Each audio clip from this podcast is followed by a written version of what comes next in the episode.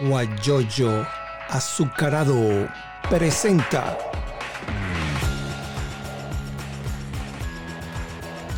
la noticia con Eleazar Benedetto. Mi nombre es Eleazar Benedetto Gómez. Estamos transmitiendo desde Houston, Texas, Estados Unidos. Y como, siempre, a, esta hora son la, aquí en, Houston son las 6 y 9 minutos. En Venezuela son las, eh, las 8 de la mañana, 9 minutos. Y en Miami es una hora menos y así sucesivamente. Eh, en Colombia también hay una hora menos. Hay diferencia de horas. Pero hoy tenemos a la rectora de la muy ilustre Universidad Central de Venezuela, Cecilia García Arocha. Me confirmó que la podíamos llamar el pasado sábado. Ella es muy responsable, nos aceptó la, la invitación porque queremos conversar con ella varios puntos. Uno de ellos es que a finales de este mes de febrero ya se cumple el plazo para la decisión del Tribunal Supremo de Justicia de esas elecciones que violando la autonomía universitaria. Queremos saber qué acción va a tomar la, nuestra muy ilustre universidad. Buenos días, rectora. Buenos días, Yafar. Muchas gracias por el contacto y siempre estar pendiente de tu país, de, de las universidades de la cual tú egresaste y tú eres miembro jubilado de la universidad, de, la, de nuestra queridísima e ilustre Universidad de Oriente. Así que aquí estamos para ayudarte y responder lo que podamos responder con mucho gusto. Bueno, eh, lo primero que nos gustaría es esta, esta decisión del Tribunal Supremo, que creo que a final de mes de febrero se vence para el proceso electoral, que ahora parece que pidieron una prórroga. ¿Cómo está esa situación? ¿Cómo van a hacer unas elecciones sin, sin el visto bueno de, la, de, las autoridades universitarias, que es la que tienen que designar un consejo, una comisión electoral? Sí, fíjate, la, la sentencia de 0324 fue emitida y notificada el 27 de agosto a mi celular. Eh, ellos estaban de vacaciones, yo también estaba de vacaciones y bueno, me encontré con una notificación donde se me decía que había una sentencia 0324 que ordenaba en un lapso no mayor de seis meses a realizar las elecciones universitarias eh, aplicando eh, el método, no uno por uno, pero con cinco estratos, de los cuales los cinco estratos son docentes, estudiantes, los egresados que viven en la zona donde queda la universidad, en el caso nuestro, nos tocaría el municipio Libertador, porque la Universidad Central de Venezuela está ubicada en el municipio Libertador, entonces solamente podrían votar los egresados del municipio Libertador, trabajadores y profesionales en, un, en otro sector y los obreros en otro sector. Eso trajo como consecuencia inmediata que para el 13 de septiembre ya la Universidad Central de Venezuela había introducido dos recursos.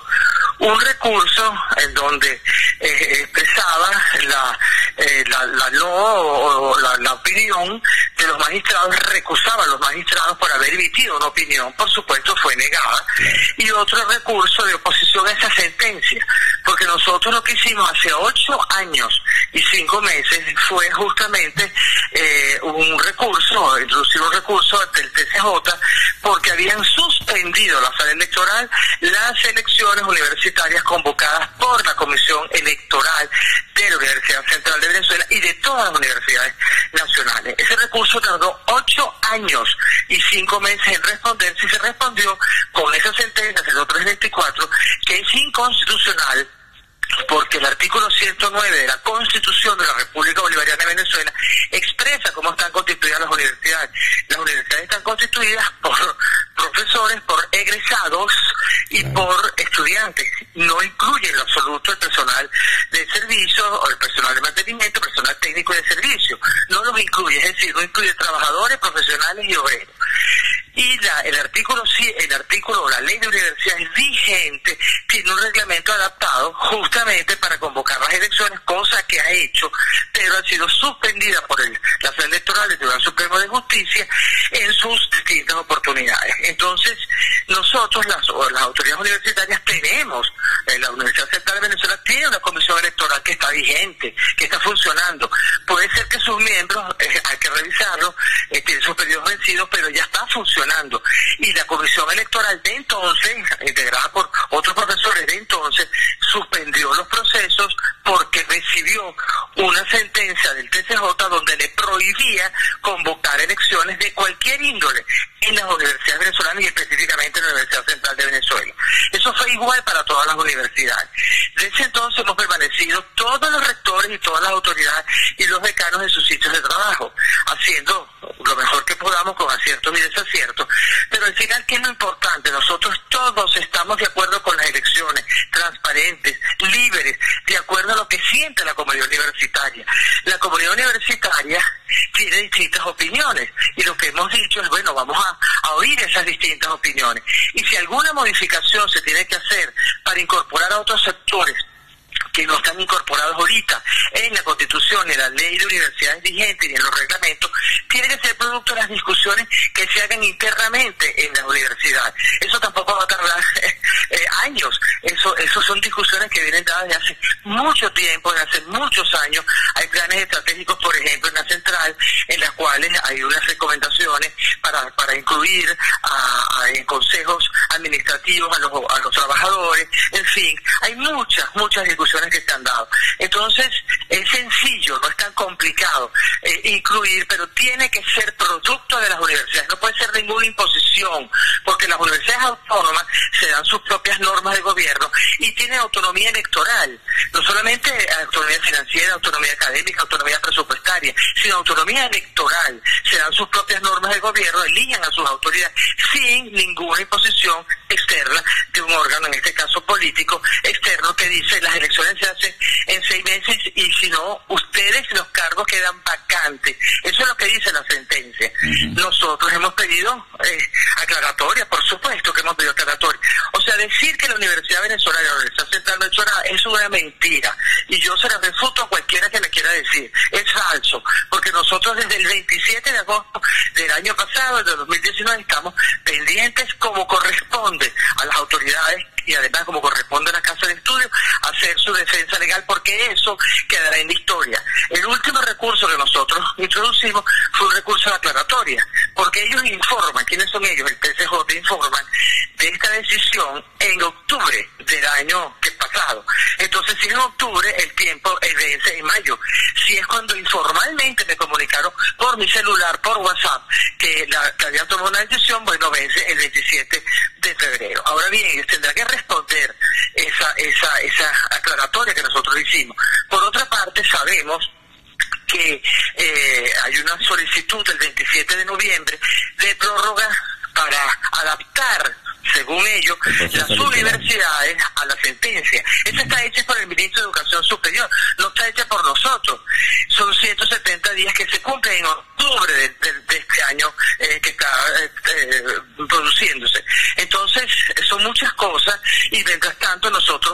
seguimos actuando legalmente. Por ejemplo, no solamente fue este, negada la recusación que hicimos los magistrados, el 27 de noviembre fue negada, fue negada nuestro recurso, nuestro recurso de oposición a la sentencia y fue ratificada la sentencia en cada una de sus partes. Entonces es, muy claro la, la, acción eh, de un gobierno que desconoce la institucionalidad y desconoce la autonomía universitaria. claro que la desconoce, pero nosotros estamos en la obligación de conversar con nuestros eh, miembros de la comunidad universitaria. ¿Por qué, Díazar? Porque hay un sector que insiste en volver a convocar las elecciones universitarias tal cual como están planteadas en la ley de universidad. Eso no se puede hacer. Eso tiene que decirlo alguien.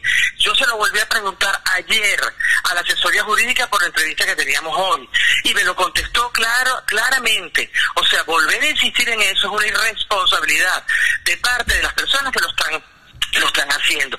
Ya fueron convocadas, fueron suspendidas. El Consejo Universitario Central fue, este, eh, ¿cómo se llama esto? Eh, eh, fue multado y la, y la multa fue suspendida, no eliminada, suspendida, porque se aprobó la decisión en la sala constitucional, cosa que se la aprobó y no hizo más nada. Eso hace un par de años atrás. Entonces, hay un grupo extremo que está de acuerdo con la sentencia 0324, o sea que está de acuerdo en que vote todo el mundo. ¿Quiénes son ese grupo? Bueno, los sindicatos. Los sindicatos existen en la universidad, no lo creé yo, Yo cuando llegué ya estaban aquí. existen en la Universidad Central de Venezuela y en todas las universidades. Y hay un grupo que yo, yo lo he llamado el sector del medio, porque el sector del medio está de acuerdo en hacer las elecciones, modificando algunos parámetros que permitan la inclusión por porcentaje de estos sectores que quieren expresar su opinión. Bueno, nosotros buscaremos la estrategia para que estratégicamente, valga la redundancia, se, se busquen los acuerdos y se le diga a las autoridades o se le oriente a las autoridades qué es lo que nosotros mejor debemos hacer, que tenemos criterio. No, no, no es que necesitamos una comisión que nos diga cuál es el criterio que tenemos que tener, no, es para yo poder atenderte a ti, es para poder atender hoy a Vladimir a la una, es para poder ir al acto de grado eh, de entrega de credenciales de la Facultad de Medicina. O sea, tenemos mil cosas que hacer las autoridades. Y esa comisión es simplemente para recabar la información y después, entre todos, la comunidad universitaria o la comunidad académica decidirá. Yo soy la que piensa que la comunidad académica es la que tiene que tener la responsabilidad en la decisión de quién elige como rector. Pero de que queremos elecciones, por supuesto que las queremos. Que queremos elecciones de todos los sectores, no solamente las autoridades, de los decanos, de los representantes profesorales ante los consejos universitarios, exhortar a la Asociación de Profesores a que hagan sus elecciones, exhortar a la, Federación de Profesores que hagan sus elecciones. Ya la fecha de las elecciones de los egresados ya está contemplada para el 30 de abril realizarla en la Universidad Central de Venezuela. Es decir, estamos dando muestras de un ambiente electoral que queremos retomar, que aprobó el Consejo Universitario y que, bueno, y que está allí, y que está allí. Y, es verdaderamente desconocer a la universidad y desconocer lo que estamos viviendo los venezolanos. Estamos conversando con la rectora de la Universidad Central de Venezuela, Cecilia García Arocha. Muchas cosas con ella eh, conversando sobre este proceso electoral, con esta violación, esta violación a las universidades venezolanas autónomas se está realizando en todas, no solamente la central, sino la, la centro occidental, la ULA, mi Universidad de Oriente, la Universidad del Zulia, bueno, muchas cosas. Pero fíjense, por ejemplo, en la Universidad del Zulia quieren imponer eh, hay una decisión contra la rectora de la Universidad del Zulia que la que si no cumple esa decisión la van a poner presa durante 15 meses a la rectora Judy Aular de Durán. En otras universidades están, imponiendo eh, que, los que el equipo rectoral que se vaya, el vicerrector o el secretario o el rector, que, que, que, que, renuncie, entonces llega el Consejo Nacional de Universidades y quiere imponer, no vamos a imponer, y inclusive les, les, les, comento que quieren imponer es a un militar, a militares que no conocen mucho de, de, de, la parte académica. Entonces allá en, en, el sur le quieren imponer a una persona que es militar. En la Centro Occidental creo que impusieron a un, a un militar. En la Universidad de Oriente eh, el secretario murió hace unos cuantos años atrás, pero hay un secretario occidental que lo cumple uno de los decanos no han, no, no han hablado de colocar a nadie. Entonces, eso no es una violación de la autonomía universitaria, rectora García Rocha. Sí, claro que es una violación, porque fíjate, yo yo yo comparto, eh, por ejemplo, el caso de, la, de Luz, la Universidad del Zulia. Eh, hay una rectora encargada, ella no le corresponde ni designar este vicerrectores administrativos, ni quitarlos, ni ponerlos. Yo creo que a ella lo que le corresponde, y así lo ha hecho, es conversar con las personas que están empeñadas en nombrar a cualquier persona eh, representante, en este caso el vicerrector administrativo. ¿Qué haría yo? ¿Qué haría yo si fuera gobierno? Yo converso con esa universidad, ¿a través de quién? A través de su rector encargada, y llego a los acuerdos, y llego a los acuerdos porque la, el Zulia también quiere elecciones, y, las elecciones se van a realizar posiblemente durante el transcurso de este año. Eh, yo no le tengo miedo a, ningún eh, ejercicio o, ejecución de la sentencia del 27 de, de, febrero, ningún miedo, porque podrán ejecutar los cargos, pero jamás me van a ejecutar el que yo soy una sellista de pura cepa. Eso no me lo pueden ejecutar nunca. Y ahí voy a estar, ahí vamos a estar todos, para defender como siempre hemos hecho en la universidad. Entonces, y tampoco estamos entregando a la universidad. Estamos actuando con confluencia, con tolerancia y con firmeza. Pero ¿qué hubiera hecho yo si hubiese sido gobierno? Yo converso con la rectora y le digo a la rectora, ¿quién tienen ustedes? Y dejo esa universidad en paz, en tranquilidad. No me impongo como se han impuesto ellos, ni me impongo tampoco por recursos de amparo que son, eh, que están tipificados en la ley y que están tipificados evidentemente cuando no se cumple, que es lo que sucede cuando no se cumple. Entonces la Asociación Venezolana de Rectores, que me honro de presidir, bueno, está al lado de la profesora Judy Aular, está con la profesora Judy Julián y estamos con su asesoría jurídica para respetar lo que ellos en un momento determinado determinen y hagan. Pero yo exhorto como presidente de Perú al gobierno a que converse con la profesora Judía Julián, a que lleguen a los acuerdos y a que entiendan que las universidades todas queremos elecciones elecciones. Eso es falso, que nosotros nos queremos atornillar. Atornillar está en otro, pero nosotros no, nosotros somos académicos y por consiguiente queremos una una una una, una alternabilidad electoral porque es sinónimo de democracia. Mantenerse allí 10, 11, 12 años, como muchos de los rectores nos han mantenido, no es alternabilidad electoral. Queremos una alternabilidad electoral y yo recomendaría que conversaran con esa comunidad a través de su rectora, llegaran a los acuerdos y dejaran esa universidad en paz porque esa universidad es productiva, esa universidad asume de manera importante los grados y toda la formación de esa zona del país. Entonces, yo quisiera de verdad ser una universidad trabajando como ellos lo desean hacer, trabajando dedicada a sus cosas y no dedicada a defenderse, como lo hemos hecho todas las universidades, ante un gobierno que no entiende las cosas como las tiene que entender, que no hace las cosas que tiene que hacer.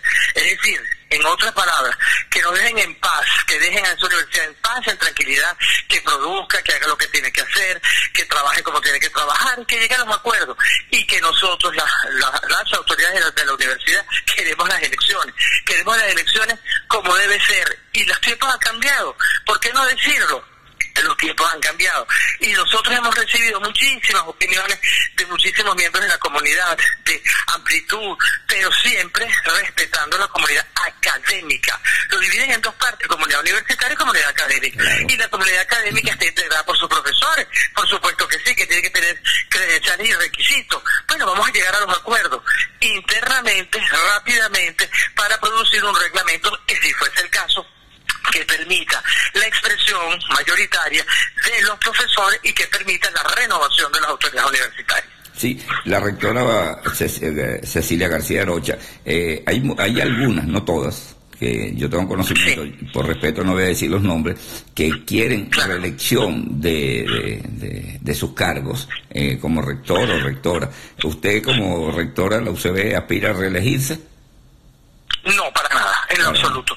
Yo soy amante de la, de la ley de universidades vigente y la ley de universidades vigente no permite la reelección de nuestros cargos en nuestros propios cargos. Es decir, yo de secretaria fui rectora, eso es perfectamente válido dentro de la ley de universidades, pero la ley de universidades no permite que el rector sea reelecto. De hecho, yo he sido reelecta en varias oportunidades sin ni siquiera ir a procesos electorales porque sencillamente no han permitido ir a los procesos electorales. Yo me juramenté en el aula magna por tres, por cuatro años.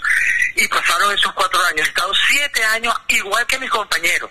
Que mis compañeros no solamente autoridades de la UCB, de todas las universidades. Hemos estado allí al frente con aciertos y desaciertos, como debe ser, como es, como normalmente se producen las cosas, y yo no voy a ninguna reelección, de verdad. No voy a ninguna reelección, o sea que conmigo pueden estar tranquilos. No por eso yo estoy tranquila, no por eso yo voy a entregar la universidad. No, no, no, no, no, no. Yo no soy mujer de esa. El que me conoce sabe que yo soy una mujer no una mujer eh, contraria a, permanecer eh, callada, sumisa. No, no, no, no. Soy respetuosa eso sí, muy respetuosa, creo en la decencia, creo en los valores, no creo en la traición, creo en la amistad, creo en la solidaridad, en la dignidad, pero de allí a, ser entreguista o a no luchar por mi país, no, no estoy acostumbrada a eso. Sí, es que es importante. Yo que la conozco y le he seguido su trayectoria, sé que hablando coloquialmente no tiene pelo en la lengua, le hice las cosas por, por la calle del medio a cualquier persona y la universidad se ah, respeta como lo dice usted. Pero hay un punto importante que la Universidad Oriente, que es la que yo conozco y, también he tenido conocimiento de la Universidad Central y otras, la ULA también en, su núcleo de vigía, han sido agredidos, robados, saqueados. Por ejemplo, la Universidad Oriente, en la biblioteca del, núcleo de Sucre, en Cumaná, eso, eso fue robada, las estanterías, los libros lo dejaron en el piso y la, el núcleo de Anzuategui la misma situación.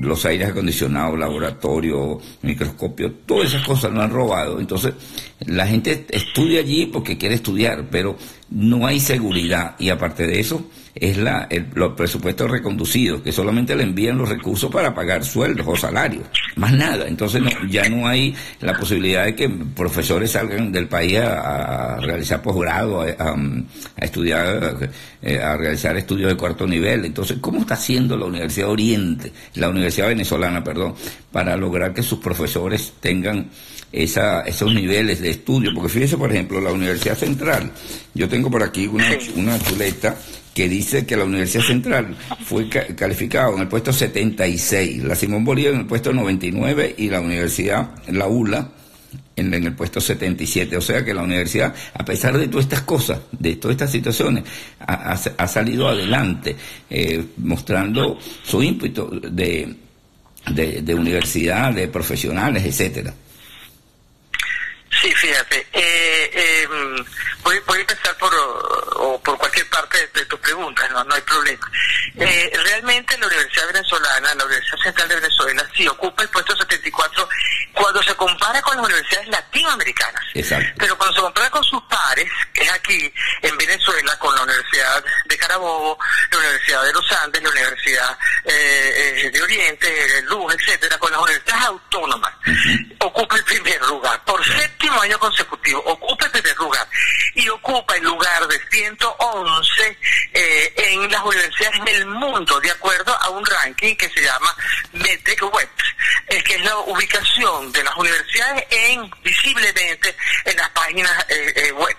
Luego está el, ranking Simago, que mide la, investigación de las universidades, y la central vuelve a ocupar por séptimo año consecutivo el número uno. Pero el, de resto, las universidades que están por debajo de la central son todas las universidades autónomas. Sí.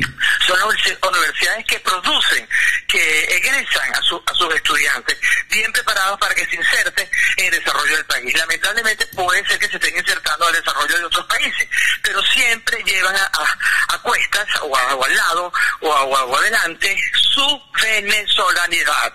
Eso no me lo puede quitar absolutamente nadie. Con respecto al sometimiento de la, de la inseguridad, la inseguridad es el país. Yo tengo casa por cárcel. Yo de la universidad me vengo a mi casa y no vuelvo a salir hasta el día siguiente. En este país, en Venezuela, las actividades sociales, por ejemplo, han mermado muchísimo, se hacen al mediodía. La gente que te viene a visitar, te viene a visitar en la tarde temprano porque ya en la noche, a las 6, 7 de la noche, dice yo me voy. O sea que la inseguridad es un flagelo que atacó a toda la población venezolana.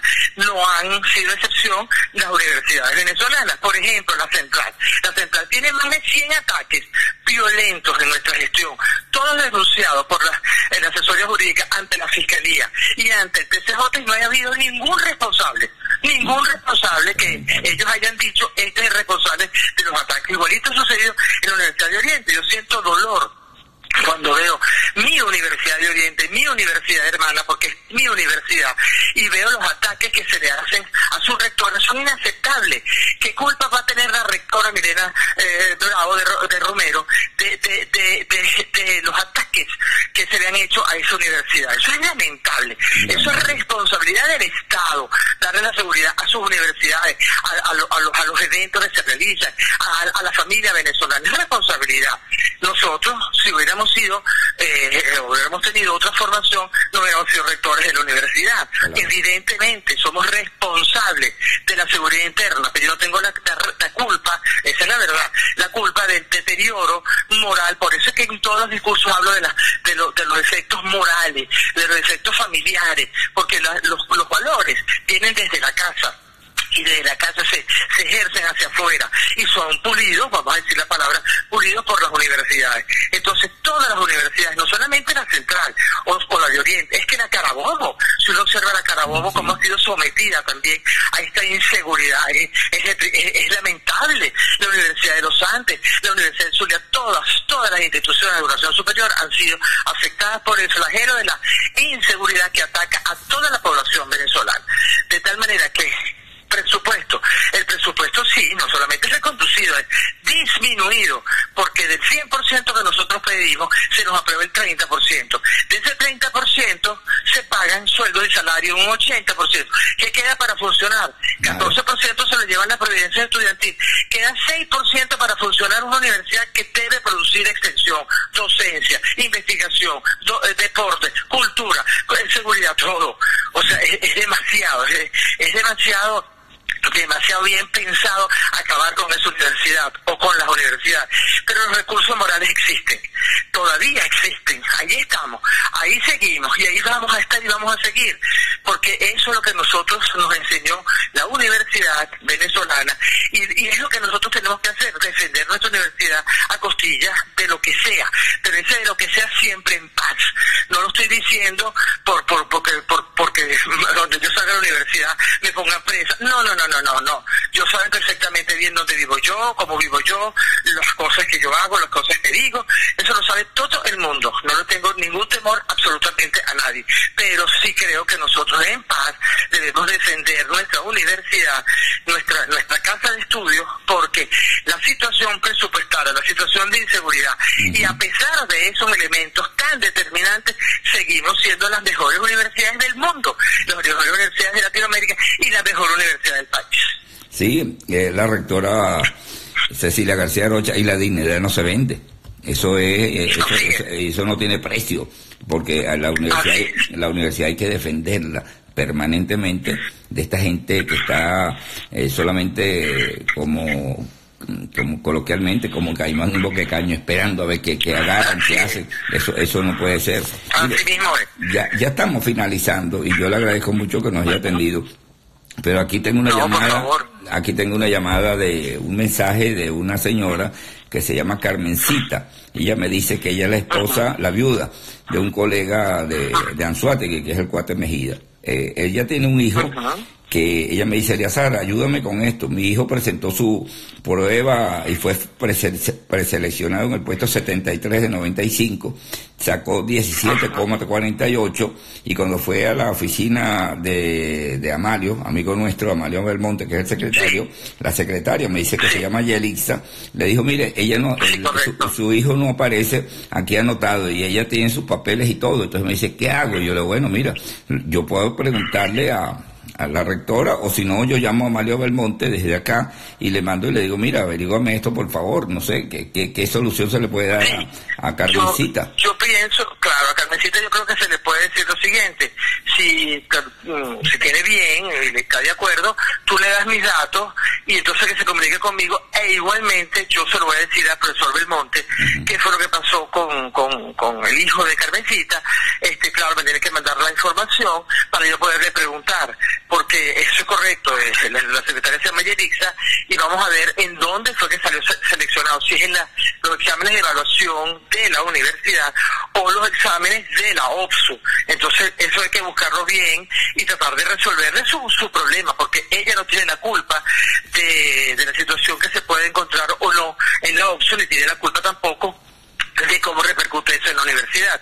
Entonces, yo mi recomendación es, si tiene bien, darle sus datos, yo con muchísimo gusto eh, le ayudo y eh, hablar con Amalio Belmonte para, ahorita mismo yo salgo de aquí, voy a la universidad y nos ponemos de acuerdo, este, a lo mejor lo que yo me tarde aquí, tú me das los datos y, y, yo llevo a la universidad y voy preguntando inmediatamente de esa situación, con mucho gusto, con muchísimo gusto lo hacemos. Sí, no, no, yo lo sé que lo, que lo iba, iba a decir eso. Eh, me está mandando otro mensaje que fue en la escuela de medicina que hizo el examen. Para, ok, perfecto. ¿Cómo no? Me mandan los datos y yo con mucho gusto lo, lo averiguo, con muchísimo gusto. Otra pregunta de un amigo que es de Perú, Pablo Maza, que, que está también afiliado por allá en Perú, me dice, eh, pregúntale a la rectora qué ha pasado con el Frente Único, que ella formaba parte de esas reuniones que se hacían en el aula magna. No, yo nunca he formado parte del Frente ah, Amplio ni del Frente Único. Hemos hecho las dos eh, o las dos o tres actividades que, se realizaron, una, una o dos, fueron convocadas por la Asociación de Profesores. Y la última, el 14 de octubre, fue convocada por la Asociación de Rectores, o sea, la Asociación Venezolana de Rectores Universitarios, a Perú. Y bueno, y eso fue en defensa de la autonomía universitaria. Evidentemente lo hubiéramos querido replicar en las demás universidades, pero el, el factor presupuestario el factor financiero, no fue fácil replicarlas, pero ahí está, ahí se sembró esa semilla en el aula magna, esa semilla de defensa de la autonomía, y yo creo que en el momento en que nosotros consideremos, o que considere la sociedad civil, eh, de volverse a reunir, lo van a hacer con todo gusto. No tengo la menor duda, pero yo no he formado nunca parte del, Frente Amplio, ni, ni, ni mínimo, ni máximo, nunca, nunca he formado parte de ningún frente. Siempre he formado parte de la Universidad Central de Venezuela. Así, así me está enviando Pablo, me dice que como está escuchando, y a través de Instagram, se, se él, lo está escuchando con facilidad ya en, Lima, y él me puso un, un, dedito así que con el dedo pulgar en el lente que, que, está escuchando. Bueno, Pablo, eso fue, lo dijo la misma rectora Cecilia García Arocha, eh, aquí en... y, el, y usted puede ver este programa, puede verlo, no puede escucharlo a través de arroba, perdón, guayoyoazucarado.com, guayoyoazucarado.com, que lo van a transmitir, es una radio aquí en, en, en, Dallas, pero se escucha en todos los Estados. Unidos. Y a través de, durante 24 horas, lo puede escuchar, porque va a estar en, mi historia, en Instagram, eh, arroba Eliazar Benedetto, y la rectora también tiene su Instagram, que, ¿cuál es el rector? ¿Cómo no?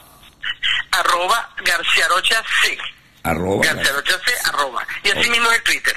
Ah, perfecto, ya lo saben. Entonces, no me queda sino darle las gracias o decirme que, qué mensaje le van a enviar a todos los venezolanos que estamos aquí en el exterior, no solamente en los Estados Unidos, nos están escuchando en Perú, allá en Lima, en Ecuador, en Colombia. Claro. Entonces, ¿qué mensaje le puede enviar a todos los venezolanos? Soy una mujer de, mucha esperanza y yo lo que pido eh, es que yo sufro mucho, yo, tú lo sabes, porque eso lo hemos compartido juntos, con la separación familiar. O sea, igualmente mi sobrino Oscar está en Arabia Saudita, y mi, sobrina pequeña está en Madrid, buscando mejor porvenir. Yo lo que digo es que seamos unidos, entendamos que la unidad no es pensar igual, porque entonces estaríamos igual que lo que criticamos. Es sencillamente mantenernos unidos, no las críticas hay que hacerlas siempre y cuando sean constructivas, pero que los valores de dignidad, de ética, de moralidad, de bondad, de solidaridad deben, deben recuperarse en el país. Y como yo soy una mujer de esperanza, yo todas las mañanas me levanto con el mismo cariño, las mismas ganas de seguir luchando en donde esté, con quien esté, por mi país. Y creo que lo estamos haciendo bien, los que están afuera y los que estamos aquí, siempre, siempre. Y que muy pronto, muy pronto volverá a brillar el sol y volverá a brillar la decencia, la democracia, la libertad en las instituciones, la pluralidad y la autonomía universitaria. Independientemente de lo que pueda no pasar el 27, allí estaremos. Allí estaremos y allí siempre hemos estado. Yo estaré pendiente de esa decisión y yo tengo dos hijos en Colombia, tres por aquí en los Estados Unidos y así como yo hay muchos venezolanos que tienen su familia regada con la usurpación de, del señor secretario Miraflores, que tiene es el, ah, culpable de la división familiar en nuestro país, nuestra querida Venezuela, y yo comparto con usted. La esperanza es lo último que se pierde. Muchas gracias, Claro, muchas gracias. muchas gracias, ya está. Y estamos a la orden y muchas gracias por siempre estar pendiente de tu país, en donde quiera que tú estés. Te queremos mucho y muchísimas gracias. Gracias a usted por haber compartido con nosotros estos minutos. Claro que sí, siempre estamos a la orden. Bueno, la rectora eh, eh, eh, Cecilia García Rocha, con quien conversamos en este momento, interesante todo lo que ha dicho y entonces nosotros vamos a seguir conversando, hablando sobre la algunas informaciones que han, han, salido a la luz pública. Saludamos a Carmencita de Mejía. Bueno, más tarde le enviaré los datos, el número de la rectora. también eh, gracias a B. Gons, MJ, a Jorge Márquez que se también se conectó, que se, que se acaba de conectar, les digo porque si quieren escuchar este programa a lo largo, completo, lo pueden hacer a través de mi ventana, lo pueden hacer eh, a través de, de guayoyoazucarado.com o a través durante 24 horas, a través de, mi historia en Twitter, arroba Eliazar Benedetto. Bueno.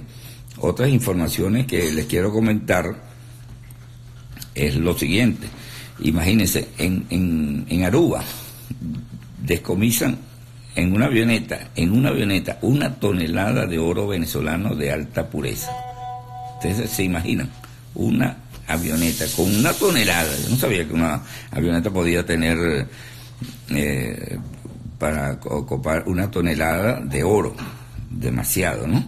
La avioneta despegó desde una carretera solitaria en las afueras de Ciudad Bolívar, Venezuela, al intentar aterrizar de emergencia en el puerto en el aeropuerto Reina Beatriz terminó detenida por las autoridades de Aruba. En total fueron 932 kilos de oro venezolano de alta pureza, casi una tonelada, imagínense, una tonelada de oro empaquetado en maletas de lujo, reseñó el primer informe.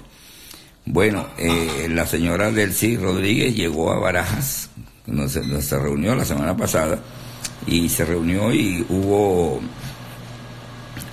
llevó 40 maletas, según dicen, no se sabe todavía, eso la gente eh, lo está haciendo en forma especulativa, con, dinero, con, con, con verdes, pues, con, con, dólares. Entonces, bueno, eso son la... Y hay una noticia positiva, que, ah, bueno, le damos la bienvenida al colega Ronald Guevara, él está en Miami, un colega periodista deportivo y, bueno, él tiene que ver con esto, porque la medalla de plata, para compartir esta información, la medalla de plata de Antonio Díaz en Premier League en Dubai, Dubai selló su clasificación olímpica. El karateca venezolano Antonio Díaz se quedó este domingo con la medalla de plata, informó el primer, el ministro del Poder Popular para la Juventud y Deporte, Pedro Infante, información que publicó en, sus, en su usuario de la red Twitter, P Infante A. Esta es la segunda presea del criollo en lo que va del año. Bronce sería Santiago, en París obtuvo el quinto lugar y el podio le permitió consolidar matemáticamente su clasificación a Tokio 2020. Bueno, interesante esta información de, de nuestro compatriota que va para allá. Y hay otras informaciones. Juan Guaidó nuestro presidente encargado reitera, no participaremos en ninguna farsa electoral. Es importante, hasta que no haya un Consejo Nacional Electoral. ¿Ok? Eh, otra información dice pues que ABC de España, Trump prepara medidas para cortar la injerencia de Rusia en Venezuela. Están conversando. Ojalá pues que, que haya eso. Fernando Soto, que también está en, eh, que está en los Estados Unidos, nos envía saludos. Él era de la 98.3 allá en Lechería. También dejó su, su emisora y se vino con su esposa y su hija para los Estados Unidos. Econoanalítica, nueva reforma tributaria es contradictoria. Bueno, imagínense sobre la parte de la economía. En, en, Venezuela no hay bolívares. Usted busca bolívares y no hay, lo que hay es dólares. ¿Y ahora de dónde salen los dólares? Bueno, eso, es una buena pregunta, ojalá que alguien me la responda. Bueno, la violencia en la frontera, el ELN atacó a los rastrojos en el Táchira y luego intervino las Fuerzas Armadas Nacionales Bolivarianas. Eh, porque ya había en Colombia tres días de, paro armado y autobús, transporte que saliera por las carreteras, lo quemaban y, y, quedaban a pie la gente. Yo vi varios autobuses quemados, yo no sé hasta dónde va a llegar esa, esa violencia. El grupo de Lima se va a reunir en Canadá este 20 de febrero. Vamos a ver qué nos puede decir. Eh, la gente se pregunta qué pasó con los 40 maletines de Delcy, ¿dónde están? Parece que era dinero, no se sabe. Exigen a Sánchez, el, presidente del gobierno español, que muestre grabaciones del aeropuerto. Ay, claro, con, con las grabaciones aparecen inmediatamente quiénes son, qué, tenía, que si se reunió de él, sí o no se reunió. Lo, lo, lo serio, lo que es que parece que Ábalos, parece que, parece que lo van a sacar del gobierno, porque él se contradice en su en sus informaciones. Eh, bueno, otras informaciones que dice que Maduro juega a la chinización de la economía para consolidarse en el poder. Bueno, esperemos fusiles invisibles y tanquetas accidentadas de Maduro y la costra que pretende meterle miedo a Trump. Yo pienso particularmente que estos son grabaciones que hace el propio gobierno. Bueno, lo hace el propio gobierno, estamos, estamos seguros, pero lo hace con la finalidad de, de, que se den cuenta que se están armando, pero las equivocaciones son total. Y es lamentable que el propio gobierno eh, ponga en ridículo, en ridículo a, su, a, su, a sus miembros del PSU, a los que están eh, eh, entrenando eh, con fusiles que, no tienen bala. otro, en otra parte vimos una persona con la enfocando con la mano, como siendo así, como si tuviera una pistola. O sea, están haciendo el ridículo completico. Es muy lamentable. Otras informaciones que dice pacientes renales del Seguro Social temen por su vida ante falla de Cenezuca.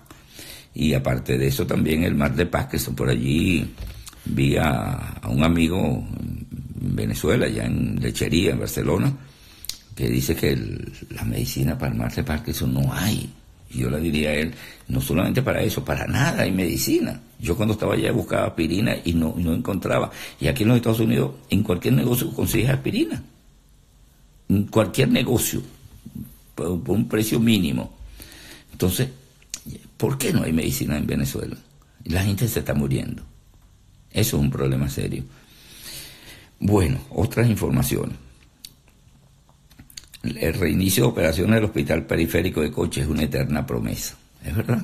Dígame el hospital ese que, están, que estaban, pues ya creo que paralizaron la obra en Guanta, en el estado de Suate. Está un hospital y está en el, no, no, no lo han construido. Echa sin, Dios te bendiga, está en, en, sintonía de nosotros, Echacín 75, es de Echacín 75.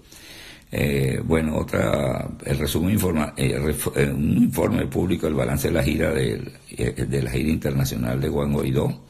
La vimos, la ofreció y ya está circulando en las redes sociales completico.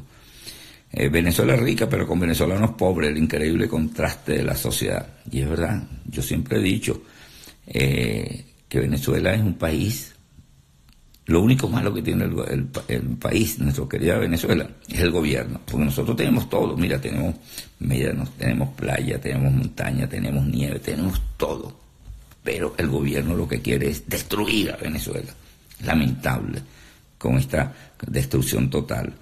Otras informaciones, ah bueno, también los lentes Venezuela se queda ciego por altos costos de, lente con fórmula, es verdad, y a veces no hay. Eh, Provea repudió el asesinato por tortura en la DGCIN del Wilfredo Heredia, militar. Había Chirino, no hay posibilidad de elegir nada bajo este régimen. Es verdad, es totalmente cierto. Allí lo dijo la rectora Cecilia García Rocha en la entrevista que, que le hicimos. Dice, porque Ahí tiene una cantidad, más de 8 o 9 años que no hay elecciones para renovar las autoridades universitarias. La gente piensa que son las autoridades que no quieren hacer elecciones. Es el gobierno, el Tribunal Supremo de Justicia, que obedece la pauta que le impone el gobierno. Entonces ellos dicen, no hay elecciones. Ahora quieren hacer unas elecciones donde van a meter a todo el mundo. Imagínense ustedes. ¿Ah? Parece un carato de mango, así de todo. Empleados, obreros. Yo soy empleado de la universidad, de jubilado. Pero por eso yo no yo, la participación de la elección de la autoridad es un claustro universitario, eso lo sabe todo el mundo. Eso está en la ley de universidades. Bueno, aquí dice Edwin Luzardo, dice, los tiempos no dan para elecciones, dan para el cese de la usurpación, es verdad, primero el cese de la usurpación, gobierno de transición y después elecciones. Hay que designar una, un Consejo Nacional Electoral honesto eh, bueno, el, problema de Colombia ya, en, como le estaba diciendo sobre el paro armado en Puerto Santander, es una de las entradas de Venezuela a Colombia por Puerto Santander. Eh, bueno, un enfrentamiento entre militares y guerrilleros, encendió la alarma ya en Puerto Santander. Asamblea Nacional, en 2017, eh, señaló Dewis como culpable de la crisis eléctrica. Manuel Rosales, oye, tenía tiempo que no lo escuchaba, apareció Manuel Rosales, ¿no? Eh, la carencia de servicios gobierna el Zulia junto al hambre, miseria y la desidia. Bueno, no es ninguna mentira que lo diga Manuel Rosales, pero que lo diga cualquier persona también es verdad, porque de verdad la gente que conozco que vive en el Zulia me dicen que eso está en el suelo. Uno de los países más ricos, uno de los estados más ricos de nuestra Venezuela, el estado Zulia. En la República Dominicana suspenden elecciones municipales por problemas técnicos. Eh, verifican si la fugitiva Aida Merlana, Merlano está embarazada. Aida es la excongresista que la detuvieron en Maracaibo y ahora está presa. Y, más, imagínense que hay una periodista, Vicky Ávila, colombiana, llegó a Venezuela autorizada por el gobierno para hacerle una entrevista a esta excongresista. ¿Cuántos periodistas pudieran entrevistar, por ejemplo, a Juan Carlos, Juan Carlos Requesén, que está preso? Ninguno, ninguno, porque ¿quién, quién, ¿qué gobierno va a, autorizarlo? Pero a esta señora sí, pero ¿por qué, le, por qué autorizan a Vicky Ávila a entrevistar a Aida Merlano. Bueno, porque eh, le dicen, le ponen su chulete, le dice, bueno, mire, usted va a decir esto, esto y esto, contra Duque, es el presidente colombiano. Usted lo dice y traemos a alguien para que la entreviste. Ella, inclusive dicen que está en un cuarto con aire acondicionado, con baño privado, con todas esas cosas, allá le dije sí, allá en Boleíta. ¿Ah? ¿Qué les parece? Bueno, eso, son cosas que uno lo, lo ve, un preso, bueno, lo deja de ese tamaño, pues para no molestarme. Bueno, a Edilia Córdoba, muchos saludos, amiga Edilia. El régimen logró introducir a través del polémico viaje de Delcy Rodríguez a Madrid unas 40 misteriosas maletas. Bueno, esas son unas maletas que dicen que tenía dólares. ¿Quién sabe eso? No sabemos. Lo puede decir el lo puede decir los videos que se filman allí por medida de seguridad en el aeropuerto, hay cámara por todos lados. Quienes saben, quienes hacen la guerra no saben dominar su pasión, asegura el Papa Francisco. Bueno, esa es su opinión.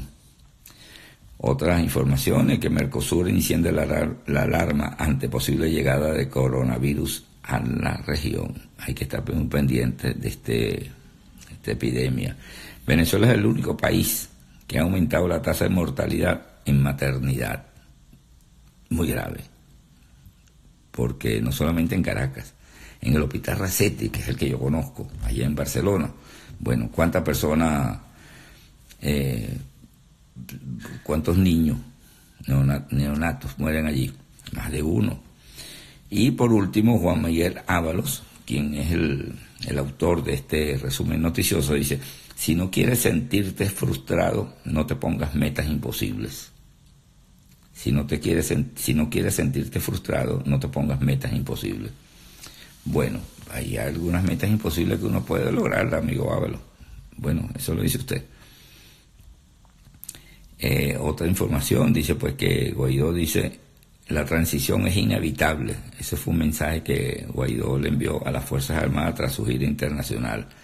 Y dice él también, el mismo Guaidó, que como sea, acabaremos con esta tragedia.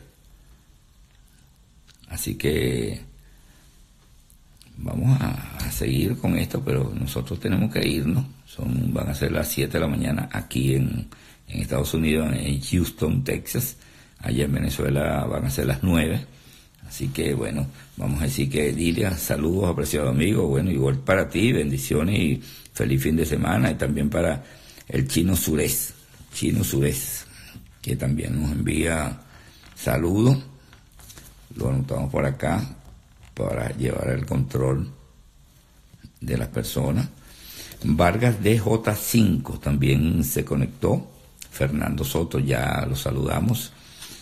Eh, saludos a tu esposa y la bendición para tu hija. A Luis Torrealba, que está en Chile. Pablo Maza, que está en Lima también, José Benedetto, José Alejandro, que está allá en, Cúcuta. Allá en, le enviamos nuestras bendiciones. Hay un colega, un fotógrafo, un reportero gráfico, N. Núñez, también le, enviamos nuestros saludos. Y a Gian González, y, ah bueno, y también a su ministro importado Mayerlin, eh, que yo siempre le comento pues que Mayalen es la que hay. Si usted necesita en Venezuela, que nos están usando en este momento, y necesita productos que no hay allá, usted la llama allí, busca allí en suministro importado en Instagram, suministro punto importado en Instagram, allí está el número del teléfono, la llama y le dice, mira, yo necesito esto, esto y esto, usted le hace la transferencia, ella es muy responsable, usted le prepara una cajita, una caja y se la envía a, Venezuela, donde esté usted, a cualquier sitio de Venezuela, y se le envía y recibe los productos allá. Ya sabemos la escasez que hay, pero bueno, allá lo puede recibir. Y también, si usted se quiere tomar un cafecito, sabroso y en la mañana, ahorita en este momento, no de la mañana, allá en Venezuela, Lelis Gutiérrez, esa es mi comadre, está allá en el tax, ahí se puede tomar un cafecito y lo van a atender de maravilla, inclusive para desayunar, un dulcito, un pastelito, una empanada. Como yo deseo comer una buena empanada de cazón con una malta allá en lechería, en cualquier sitio, pero bueno, no se puede. Yo la he buscado, en Miami encontré algunas, pero nunca como las que uno se come allá en Venezuela, las empanadas de cazón, excelentes con una malta, qué sabroso. Bueno, me despido a esta hora, 9 de la mañana, lo espero mañana, lo espero cuando es este martes 18. Seguiremos esperando a ver qué pasa, qué va a suceder con nuestro país. Yo la esperanza son las últimas que yo pierdo. Buenos días, mi nombre es Eleazar Benedetto Gómez. Si usted quiere escuchar este programa durante en el día de hoy lo puede hacer a través de eh, mi historia en Instagram arroba Eliazar Benedetto o si no durante el día lo puede escuchar guayoyoazucarado.com guayoyoazucarado.com allí lo puede escuchar con mucha tranquilidad tomándose un cafecito y escucha lo que dijo García, Cecilia García Rocha, que fue nuestra entrevistada hoy, que fue eh, es la rectora de la muy ilustre Universidad Central de Venezuela. Buenos días y que la sigan pasando bien y feliz inicio semana. Guayoyo azucarado presentó la noticia con Eleazar Benedetto.